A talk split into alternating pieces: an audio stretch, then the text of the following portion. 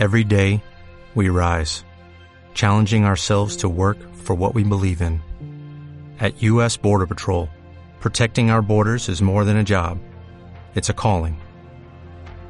Agents answer the call, working together to keep our country and communities safe. If you're ready for a new mission, join U.S. Border Patrol and go beyond. Learn more at cbp.gov/careers. Al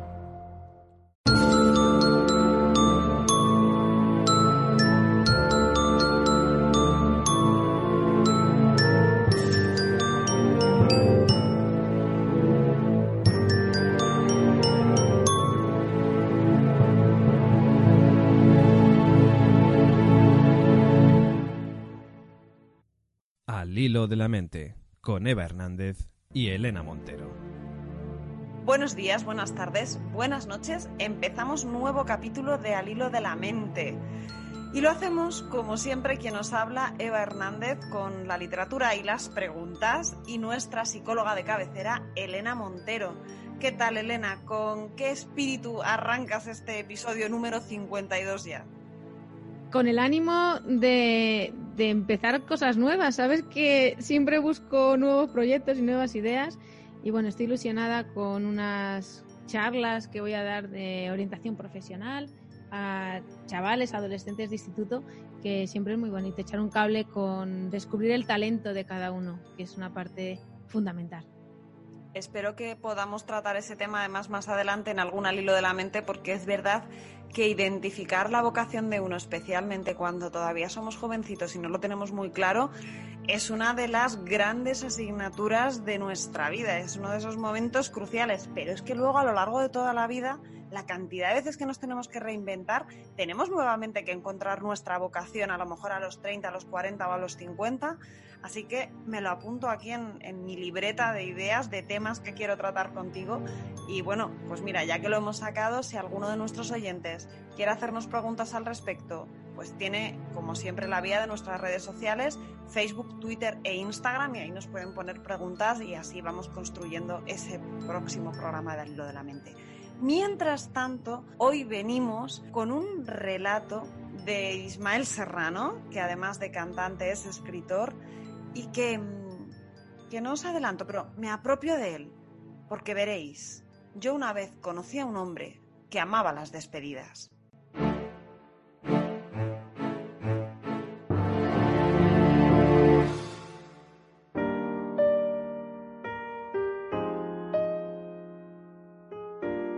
Nos conocimos por casualidad, porque coincidíamos muchas veces en las fiestas de amigos comunes.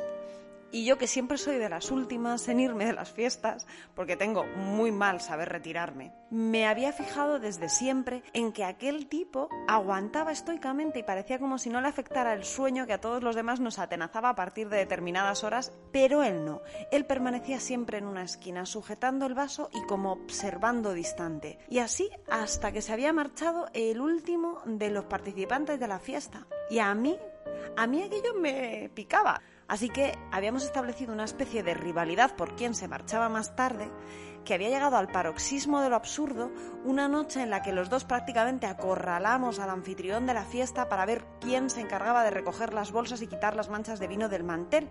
Nuestro amigo común nos empujó fuera de su casa y el pobre no debía entender qué hacíamos los dos allí tan predispuestos a ayudarle y tan poco dispuestos a marcharnos cada uno a nuestro hogar. Ya con los abrigos puestos nos miramos y entendimos que había llegado el momento de firmar un armisticio en nuestra rivalidad fiestera y compartir juntos el café de la mañana. Así que después de toda una noche de fiesta nos fuimos a una cafetería a comernos unos churros de la paz y hablar. Y él me preguntó que por qué yo siempre era de las últimas en marcharme de las fiestas. Y mentí. Le dije que probablemente porque no quería perderme nada. Aunque probablemente si le hubiera dicho la verdad le hubiera dicho que, que porque me daba miedo volver a casa y encontrarme a mí misma. Le devolví la pregunta. ¿Y tú? ¿Por qué siempre eres el último en marcharte de las fiestas? A mí es que me gustan las despedidas, respondió aquel hombre. ¿Pero cómo? Sí, no sé, esa intensidad de la gente que se marcha, los sentimientos exacerbados, el amor, la nostalgia, a veces la mentira. he catalogado hasta 21 tipos de despedida. El tipo, según me contó, se iba todas las tardes después del trabajo directamente al aeropuerto a sentarse en la terminal de salidas viendo cómo se separaban unas personas de las otras. Fantaseaba con unas de esas despedidas del siglo XIX, en un barco transoceánico agitando el pañuelo, uno de esos viajes en los que normalmente había billete de ida pero no billete de vuelta. ¿Y entonces lo de las fiestas?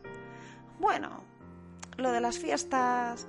Es verdad que las despedidas no son tan definitivas, pero el alcohol, el cansancio, hacen que la gente se ponga muy melodramática. Es como... como uno de esos palitos de surimi, que en realidad no es que nutran, pero quitan el hambre las declaraciones de aquel hombre me dejaron alucinada. Él lo debió notar en mi cara, así que me propuso que nos fuéramos al aeropuerto y que me mostrara lo que él sentía, ese subidón de las despedidas. Salida del vuelo Iberia 8063. Fui un segundo al baño y él me dijo que era una lástima, porque me había perdido una despedida de una familia de una chica que se iba a Estados Unidos por una beca. Me dijo que sus despedidas favoritas eran las más infrecuentes, las sinceras y emotivas, en las que dos personas se abrazan hasta el último instante y después se van mirando a lo lejos hasta que uno de los dos se pierde el control del pasaporte. Pero estas escaseaban. Las más comunes eran en las que uno de los dos suspiraba aliviado cuando salía de la vista del otro. Normalmente lo observaba en el no viajero, claro, pero suponía que de haber estado al otro lado del control habría visto un equivalente en el que se marchaba. Mira, mira, una familia numerosa irrumpía con estruendo de llantos infantiles y los abuelos hacían monerías ante el desconcierto y la tristeza. Otros se alejaban sin mirar atrás y algunos no dejaban de voltear el cuello. Para unos, el viaje era el final de todo. Para otros, el comienzo. Una especie de vértigo se instaló en mi cabeza me pesaban los hombros, me dolía la cabeza y al final se instauró en mi estómago una sensación de náusea incontenible. No era por el espectáculo de adioses y de lágrimas, sino por el deleite de mi compañero, que era como si celebrara cada abrazo roto. Tenía que ir a tomar aire. Mi acompañante salió también conmigo a fumar un cigarro. Llevábamos ya muchas horas despiertos. Estaba cansada y, le dije que me marchaba a mi casa. No tenía cuerpo para coger el metro, así que me fui a la terminal de llegadas, donde se pueden coger más fácilmente los taxis. Allí el ambiente era distinto. No había prisas ni carreras de gente con la maleta yendo hacia el control. Allí solamente corrían unas chicas con globos y carteles que se dirigían a uno de los grupos de gente que esperaba la llegada de los suyos había un chico con un ramo de flores y otro que caminaba de un lado a otro, de un lado a otro como un animal enjaulado. Una familia reía. Había conversaciones nerviosas y sobre todo muchas personas con la mirada fija en los teléfonos móviles. ¿Saben? En las tribus de Natal en Sudáfrica, el saludo más común es Sagubona. Significa literalmente nosotros te vemos.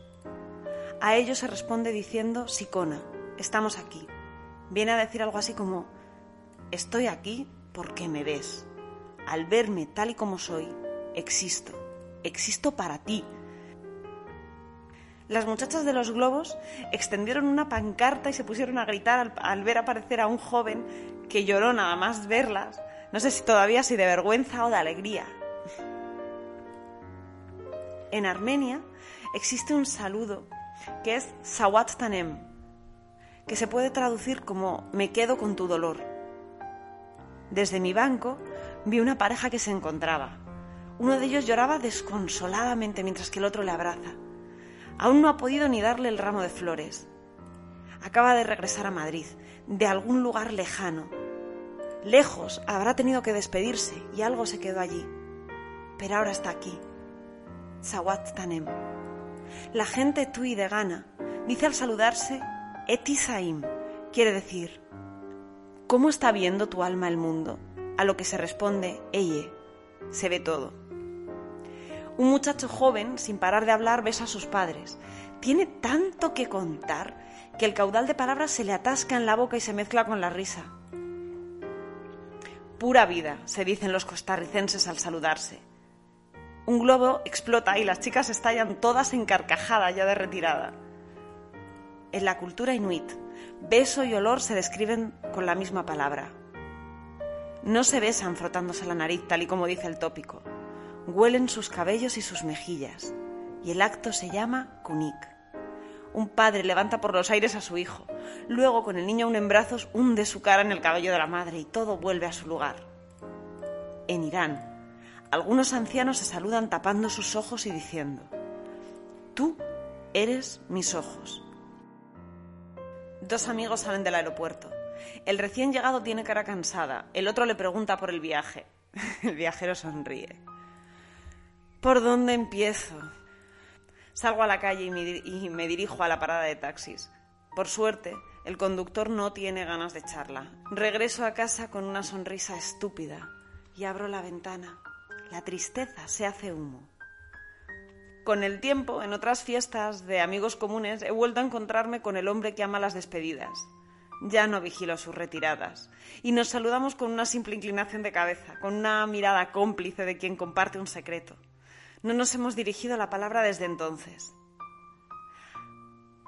No sé, igual es algo raro confesarlo, pero después de aquello, un par de tardes, me he ido a la zona de llegadas del aeropuerto. Es que cuando miro a la gente reencontrarse, mi cabeza se convierte en un remanso en el que abrevan las aves que nunca detienen el vuelo.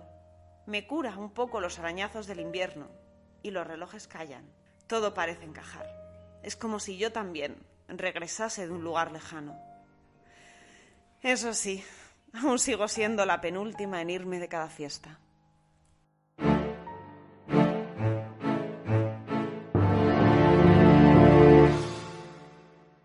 Estás escuchando Al Hilo de la Mente con Eva Hernández y Elena Montero.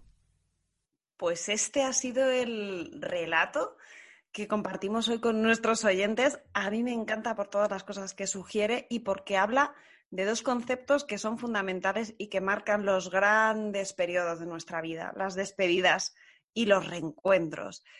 El encontrarnos con alguien y abrazarle fuerte y el dejarle ir y soltar al que se marcha. Estos dos momentos, despedida y reencuentro, que tienen además una importantísima carga emocional y dejan un surco en nuestro cerebro, ¿verdad, Elena? Así es, porque son cierres y son comienzos. Y es muy importante cómo asimilamos las cosas que nos pasan en nuestra vida como si fueran historias.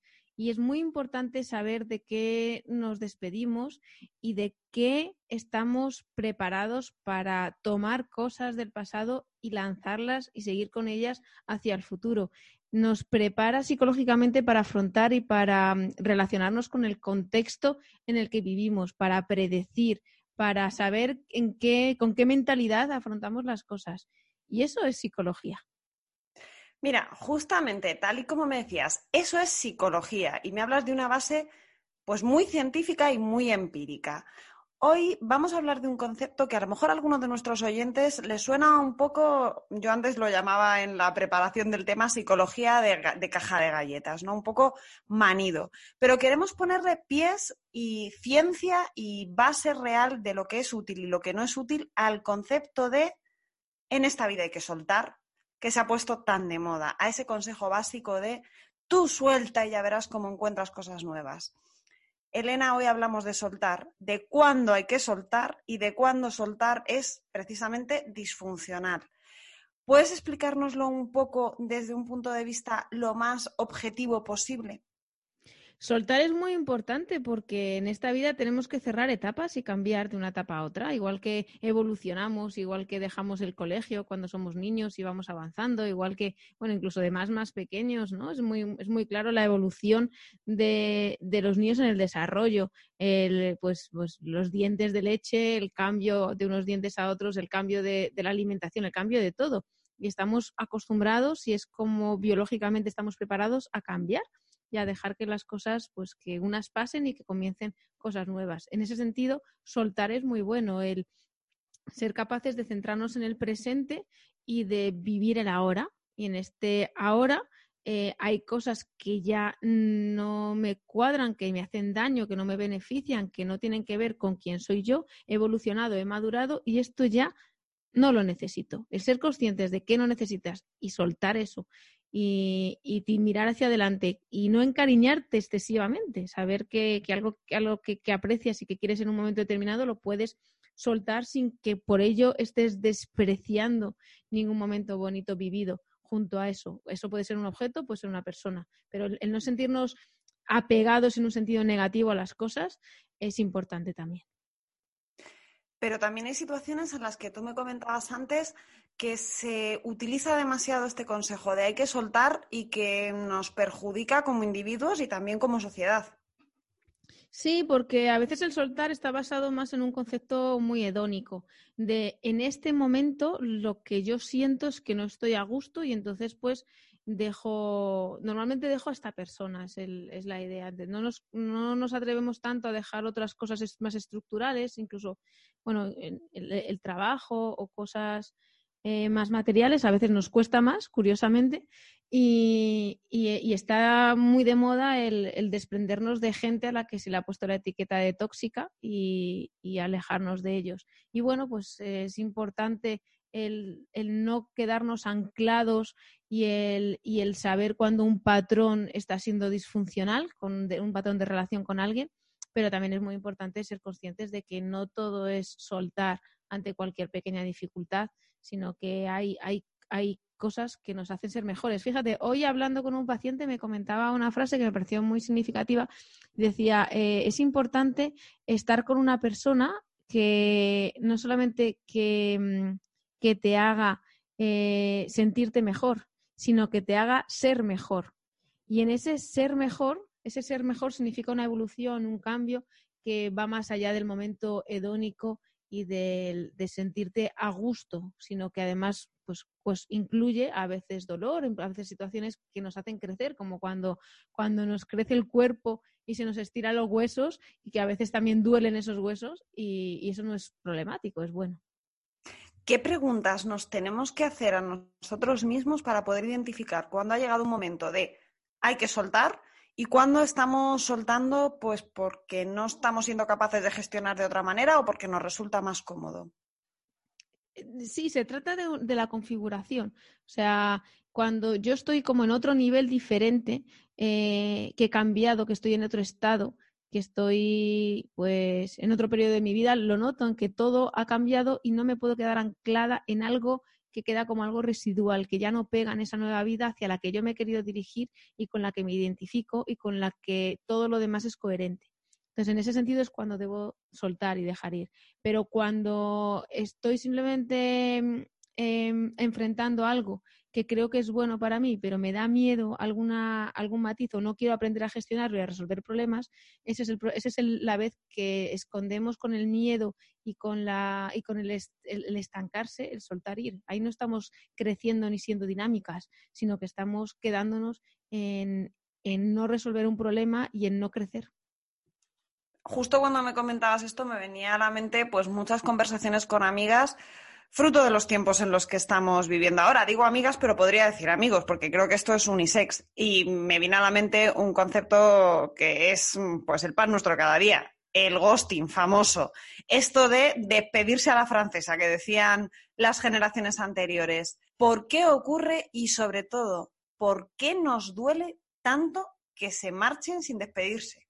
Duele mucho porque eh, tiene consecuencias, consecuencias más a largo plazo. O sea, el ghosting, el, tengo una cita con alguien, esa persona eh, me habla en el presente y hacia el futuro como de un vínculo importante, emocional, y, de pronto desaparece sin despedirse y te bloquea de todas las redes sociales y te impide el contacto completamente. Eh, da una sensación muy desagradable de algo que no se ha cerrado y, de, y, una falta de comprensión. El cerebro necesita comprender. Eh, había una frase que me encanta de Ramón y Cajal, dice que, desdeñamos u odiamos lo que no comprendemos y, no comprendemos aquello que no nos tomamos el trabajo de estudiar. Y respecto a eso, pues es un poco lo que ocurre. El cerebro se queda enganchado en un error 404 o en un bucle, digamos, lógico, eh, cuando no llega a cerrar algo. Y en el ghosting no comprendemos porque la respuesta de huida de esa otra persona y de, bloqueo completo eh, nos impide esa parte de qué ha pasado, qué he hecho mal o qué has hecho tú mal, qué ha ocurrido, qué está, y, una gestión emocional. Todo requiere una gestión emocional y en el ghosting pues nos lo complican. Vale, se me abren aquí dos preguntas. Una es del que hace y otra sobre el que recibe. Voy primero hacia el que decide hacer ghosting a otra persona. ¿Qué está pasando en esa cabeza en ese momento? ¿Y qué le puedes decir a esas personas del efecto que generan en el otro para que intenten empatizar? Pues em, fundamentalmente hay una parte de idealización, de quiero dar una imagen ideal y una deseabilidad social. Eh, me comporto como si todo fuera perfecto y maravilloso cuando en realidad no lo es. Entonces, de esa imagen inicial de me vinculo mucho con esta persona y le transmito, tengo habilidades sociales para transmitir de forma más superficial y eh, aquello que quiero y crear una emoción en la otra persona y, compartir y hacer como si fuera una cita ideal y fantástica y me quedo contento, satisfecho o contenta en el caso de que de, la imagen que estoy dando. Estoy dando una imagen de marco perfecto de película. Y luego, eh, o sea, prefiero mm, vivir esa experiencia que no es real, que no es profunda, que no es coherente, que no va conmigo, pero he, conseguido provocar ciertas cosas en la otra persona desde esa falsedad y en mí misma eh, o, mí mismo me quedo pensando en cómo lo qué ejecución más buena, ¿no? Qué, qué actor o qué actriz he sido, qué, qué imagen ideal he podido transmitir. Y luego me queda la parte del miedo, de no afronto la despedida, no afronto el decir la verdad, lo dejo todo edulcorado. Me da miedo decepcionar a la otra persona, me da miedo no quedar tan bien y me importa el quedar bien y quedar bien, eh, que, en realidad luego no lo es, ¿no? Porque, porque hace muchísimo daño a otra persona y, no, y queda fatal. Pero en la realidad de lo que ha vivido, lo otro lo tapa simplemente pues eh, he dado una imagen perfecta y luego no quiero saber más de esta persona, pues la bloqueo y me distancio. Y como vivimos en lugares cada vez más poblados en los que es más fácil el desaparecer y no volver a encontrarte con esa persona, pues haces como si no existiera. Es una negación de la realidad y una vivencia de la vida demasiado edulcorada que no nos aporta y que no nos hace crecer. O sea que las personas que hacen ghosting, salvo, oye, habrá circunstancias en las que hay que desaparecer por, pues, por cuestiones de seguridad o de salud mental, que evidentemente casos de este tipo también existen. Pero entonces, las personas que hacen ghosting no se dan cuenta, no son conscientes de que están generando un efecto negativo, piensan que han quedado estupendo y que, oye, mira, pues he dado a esta persona un momento maravilloso y ya está, desaparezco y no tiene consecuencias. Yo sí que creo que, son un poco conscientes, pero que también se, tapan los ojos hacia, hacia, ver toda la realidad que supone que hay detrás. Eh, pero en cualquier caso, no quieren tener esa experiencia. Es algo así como si yo no, si yo me tapo los ojos, si yo no vivo esto, es como si no existiera. Hombre, pues efectivamente existe y efectivamente estás generando un problema en otra persona y efectivamente estás, estás aprendiendo un patrón disfuncional dentro de ti que te va a dificultar el vínculo con los demás porque no te vinculas de manera profunda y con confianza. Y la confianza que estás aportando a la otra persona es una, es una eh, confianza eh, que es, un espejismo, no es real. Entonces, todo esto afecta realmente a las redes sociales y humanas de cómo nos relacionamos las personas, afecta al concepto de confianza de unos a otros, afecta al concepto de, de amor, de vínculo, de relación y nos debilita, como sociedad nos debilita.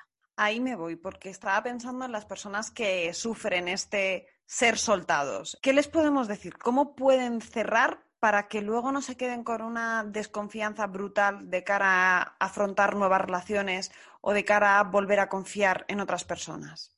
Pues el, primer paso y más importante es entender, entender que la otra persona, eh, cómo está actuando y que la imagen que nos daba superficial, pues era solamente eso, una, imagen más superficial que, no se correspondía con todo lo que tiene que ver con, un vínculo, que tiene que ver con estar ahí, con la confianza, con, el, con afrontar situaciones más fáciles y más difíciles.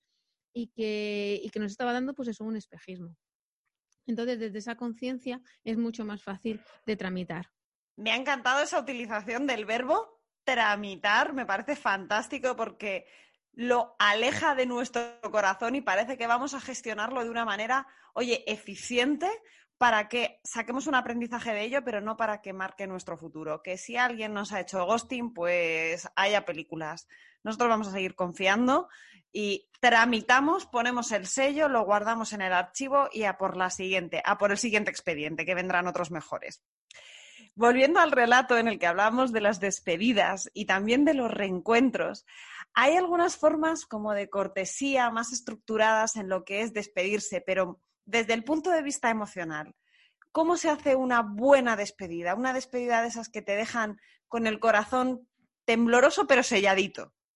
Cerrar con una emoción positiva, hacer una despedida y que esa despedida sea cálida, como comentas, es muy, muy importante, porque está diciendo que el vínculo que tenemos con esa persona sigue estando ahí que es sentido a pesar de que por las circunstancias pues, pues no estemos presentes físicamente en ese momento o incluso pues que quede como una etapa de la vida ya que se pasa y que no sabemos si volveremos a experimentar juntos algo semejante. Pero saber que la emoción era real y que, y, y que nadie se ha inventado es una especie como de puesta en común, de yo he vivido esto, lo he vivido contigo he sentido bien respecto a eso, lo me siento vinculada a ti y bueno, pues ya veremos qué ocurren con las demás circunstancias, pero pongo en valor la experiencia compartida y eso es muy bonito y muy importante. Entonces, pongo en valor todo eso, lo comento, lo expreso, expreso mi emoción y al mismo tiempo pues acepto la realidad de que bueno pues que pues que ahora no nos vamos a ver lo tengo eso digamos que esa otra parte la, la hago más desde la cabeza no desde la lógica. Entiendo el cierre de que estas circunstancias que ocurren hace que no vayamos a estar juntos físicamente, pero la experiencia es inmortal. Fíjate que con lo que decías me, recordabas al verso de una canción del cantautor Andrés Lewin que decía las despedidas nunca son perfectas y siempre son tristes. Esas despedidas que nunca son perfectas porque el último abrazo nunca es suficiente. Eso hemos aprendido hoy, hemos aprendido también cuándo es sano soltar y cuándo es sano permanecer a, eh, a pesar de las dificultades. Yo creo que estos son conceptos básicos que tenemos que reforzar en nuestra vida, más aún en esta sociedad tan líquida en la que todo parece invitarnos a marcharnos sin decir adiós, pues mira, aprender a despedirnos y aprender a saludar lo nuevo de la vida me parece importantísimo. Poco más que añadir, Elena, no sé si tú quieres hacer algún apunte más para terminar este programa. Pues despedirme de una manera bonita, con ese cariño que tenemos hacia todos, que sepáis que, que estamos muy felices de mantener este vínculo durante todo este tiempo, este hilo que no solamente es de la mente, sino también del corazón. Y, esperaros para, para seguir viéndonos, porque lamentablemente este episodio termina, pero hay muchos más. Bueno, es una despedida pequeñita, es una despedida minúscula, mínima, es una despedida de broma prácticamente porque estamos ya preparando el siguiente capítulo, os vamos a estar leyendo en redes sociales, estamos pendientes de vuestros comentarios en las plataformas de podcasting y nos vemos dentro de 15 días con más Al hilo de la mente. Al hilo de la mente, con Eva Hernández y Elena Montero.